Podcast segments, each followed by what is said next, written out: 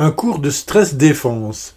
C'est le sujet de notre épisode aujourd'hui. Non, vous avez bien entendu, stress défense, pas du self-défense. Mais quelque part, vous allez pouvoir vous-même vous défendre contre le stress. Donc c'est aussi un peu de la self-défense contre ce fléau qu'est le stress. Ce que nous allons surtout faire aujourd'hui, c'est d'avoir un autre regard, pas simplement sur le temps, mais aussi sur le stress, et de l'aborder par deux points d'attaque différents. Voilà, je vous en dis pas plus, on y va. Bonjour, bonjour à vous qui avez décidé de changer votre relation au temps. Entre-temps est le podcast qui est fait pour vous.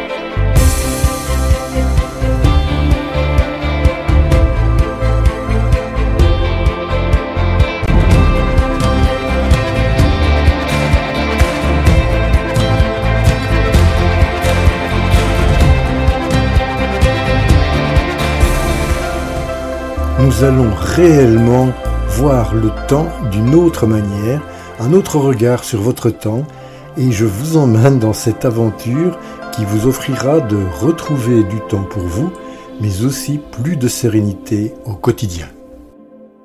Bonjour, bonjour à vous. Très heureux d'être ici aujourd'hui avec vous. C'est Jean-Claude, Jean-Claude Blémont derrière le micro. Et aujourd'hui, nous allons reprendre un sujet que nous avons déjà traité précédemment, qu'est le stress mais nous allons le prendre sous un angle un peu différent et nous aurons l'occasion d'en parler vraisemblablement dans plusieurs épisodes parce que je pense réellement que c'est un sujet qui peut être primordial pour une vie équilibrée. Bien entendu, quand je dis primordial, c'est de vivre avec moins de stress, bien entendu. En filigrane, nous aurons le temps, le temps comme fil rouge, mais nous aurons l'occasion de voir également une théorie qui est très intéressante, qui est la théorie polyvagale, et de voir comment elle peut nous aider, si on la connaît, du moins les bases, à réduire notre stress et d'abord à le comprendre. Et nous commencerons par, bien entendu, le premier point, c'est quoi le stress? Qu'on ait au moins une définition de ce qu'est le stress pour nous dans le cadre de cet épisode. Nous verrons également quelles sont les conséquences ce stress a sur notre vie quotidienne. Nous parlerons, bah, comme je vous ai introduit, de la voie qui utilise la théorie polyvagale et nous terminerons par ce que moi j'appelle la voie de la gestion de son emploi du temps qui, il faut bien le reconnaître, est un élément qui nous stresse. Alors, devons-nous être stressés par le temps? Y a-t-il une bonne raison pour être stressé par ce temps? Je pense que si vous m'écoutez déjà depuis quelques mois, vous savez que pour moi, je trouve qu'il n'y a aucune raison valable d'être stressé par le temps. Bon, tout d'abord, on peut bien reconnaître que le temps, ben, il nous est donné. Vous n'avez besoin de rien faire pour avoir ce temps. Tous les jours, vous en recevez 24 heures. Vous ne devez ni le demander, ni travailler, ni payer. Il vous vient complètement gratuitement. Donc, pour moi, puisque c'est quelque chose qui est présent sans que je n'ai à faire quelque chose pour avoir ce temps, pourquoi devrais-je me stresser? Ben, En fait, la réponse, vous l'avez déjà, on ne se stresse pas forcément par le temps, mais on se stresse par ce que l'on fait pendant que ce temps s'écoule. Donc je vous raconterai aussi ici et là quelques anecdotes de certains moments de ma carrière, plus de 35 ans déjà, où j'ai dû euh, réussir maîtriser mon stress.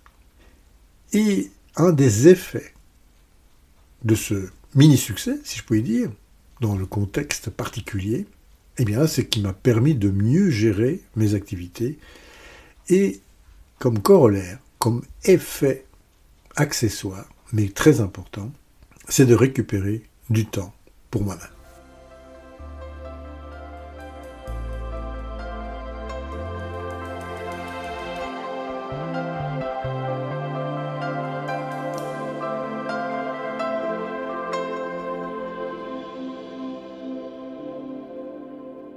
Alors si vous avez la question pourquoi je parle autant du stress dans un podcast qui parle en fait de la gestion de l'emploi du temps, eh bien c'est que en fait notre emploi du temps ne se limite pas seulement à l'efficacité et à notre organisation.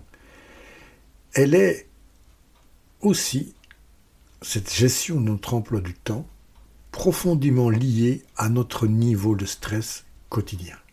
Et nous verrons comment ce stress influence notre productivité et souvent elle l'influence de manière très négative. Le contexte du monde dans lequel on vit, bah, la plupart de nos journées sont souvent bah, surchargées d'informations.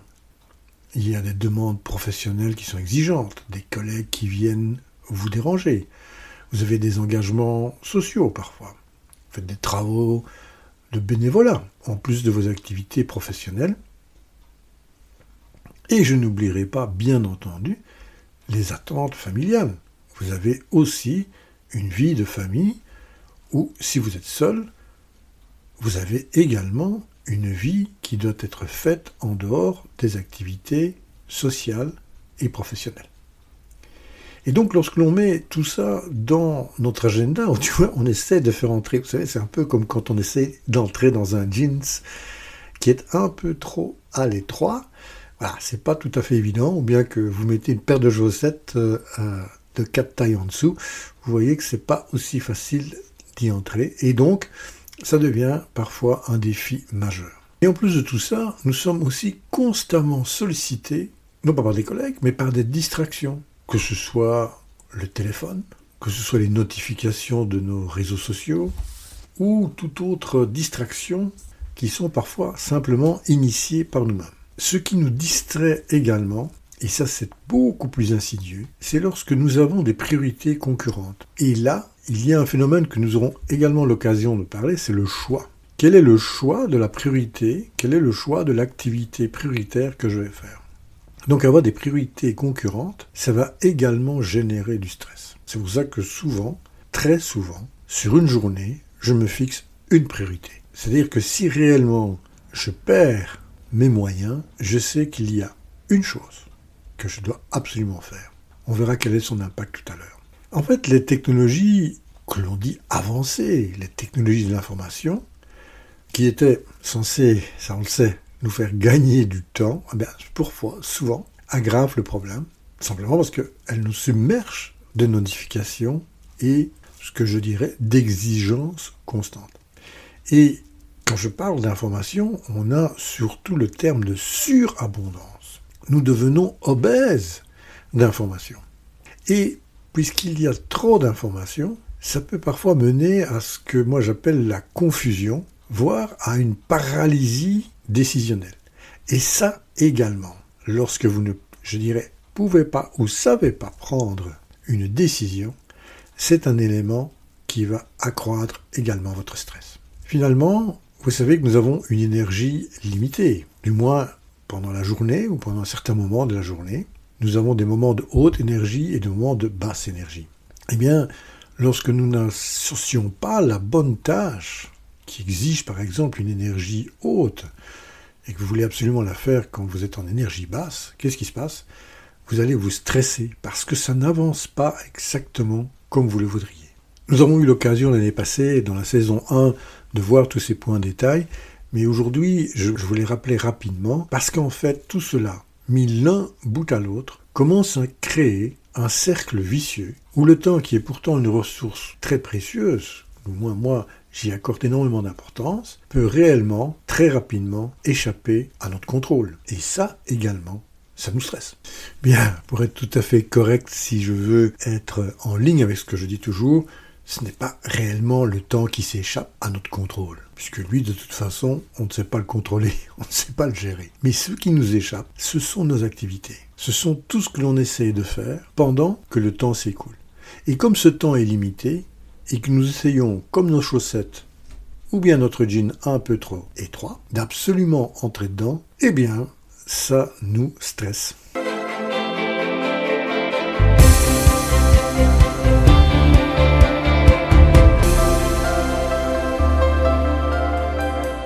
Bien, mais, en fait, c'est quoi ce stress?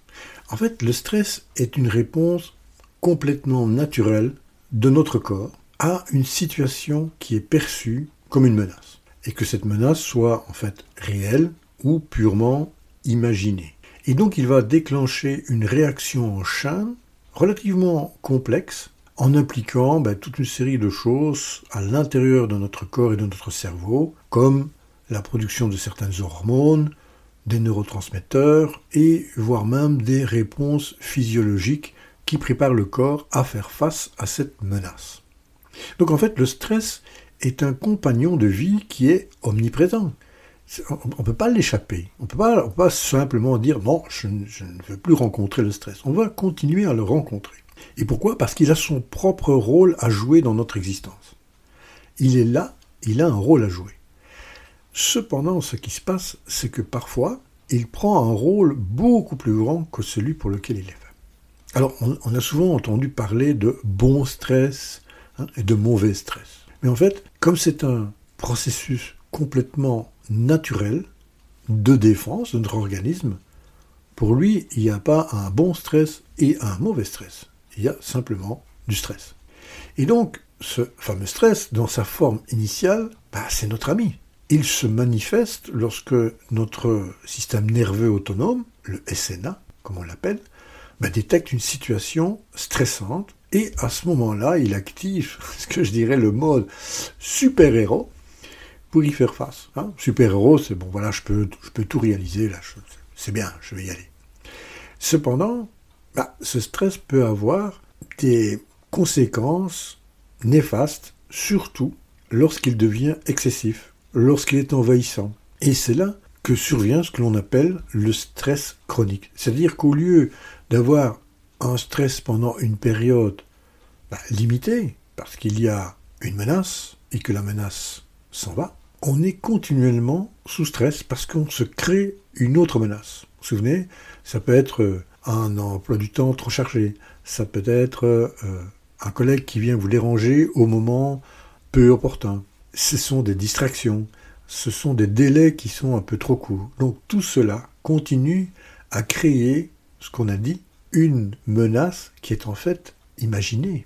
Et lorsque ce stress chronique s'installe, ben, il peut entraîner des conséquences très graves. Il peut même pousser, dans ces retranchements extrêmes, au burn-out, à la perte complètement de concentration, à perdre éventuellement votre passion pour ce que nous faisons. Mais l'impact n'est pas seulement sur ce que nous faisons, mais également sur le plan mental. Le stress peut se manifester par de l'anxiété, de l'irritabilité. Hein, quand vous voyez quelqu'un qui entre dans votre bureau sans y être invité, qui veut absolument vous soumettre un point qui n'a vraiment pas beaucoup d'importance par rapport à votre priorité du jour, vous commencez à sentir à l'intérieur de vous une certaine irritabilité. Mais effectivement, le stress peut également, comme on l'a vu, donner et produire des difficultés de concentration et surtout, et surtout, et moi je l'ai connu énormément, je vous en ai parlé dans le premier épisode auquel on avait parlé du stress, des changements d'humeur qui parfois sont hors de votre contrôle. Et ça, c'est relativement difficile à vivre par les gens qui vivent autour de vous. Alors il faut savoir aussi que le stress a un impact, et, pas petit, moi je le qualifie de profond sur notre gestion de notre emploi du temps, parce que lorsque nous sommes stressés, notre capacité réellement à planifier, à prioriser, à organiser notre temps, eh ben, elle est compromise. Hein. On n'y arrive plus. On ne sait plus très bien qu'est-ce qu'il faut faire, quelle est la priorité, où je m'en vais. Et c'est, comme je l'ai dit, un cercle vicieux. Et donc, alors que nous sommes déjà stressés par un emploi du temps chargé, ce fameux stress peut nous pousser à surcharger encore plus, donc finalement être une tentative de répondre à toutes les exigences qui sont actuellement sur ma table de travail. Et donc, alors que je devrais en faire moins pour pouvoir réduire un peu ce fameux stress, je vais avoir tendance à en mettre plus. Commencer à comprendre le cercle vicieux? Donc voilà pourquoi il est important de comprendre les mécanismes, non pas simplement de qu'est-ce qui nous crée du stress, mais également de cette fameuse stress défense. eh bien, c'est ce que nous verrons la semaine prochaine dans la deuxième partie de ce sujet concernant le stress et l'impact qu'il a sur notre emploi du temps. Et nous parlerons plus en détail de la stress défense. Voilà. Je vous donne rendez-vous à la semaine prochaine. Là, nous arrivons à la fin de cet épisode. Je me permets de vous rappeler que si vous désirez intervenir, soit avec un commentaire, une suggestion, même une question, ce sera un grand plaisir de vous écouter et d'y répondre d'ailleurs. Vous pouvez me joindre, bien entendu, à l'adresse suivante j'aime Je vous remercie pour votre présence chaleureuse et votre écoute. Je vous donne donc rendez-vous au prochain épisode. Vous savez maintenant de quoi nous allons parler. Et entre-temps, si vous le désirez, je vous propose de continuer l'aventure sur le site internet oruposa.com. À très bientôt. Au revoir.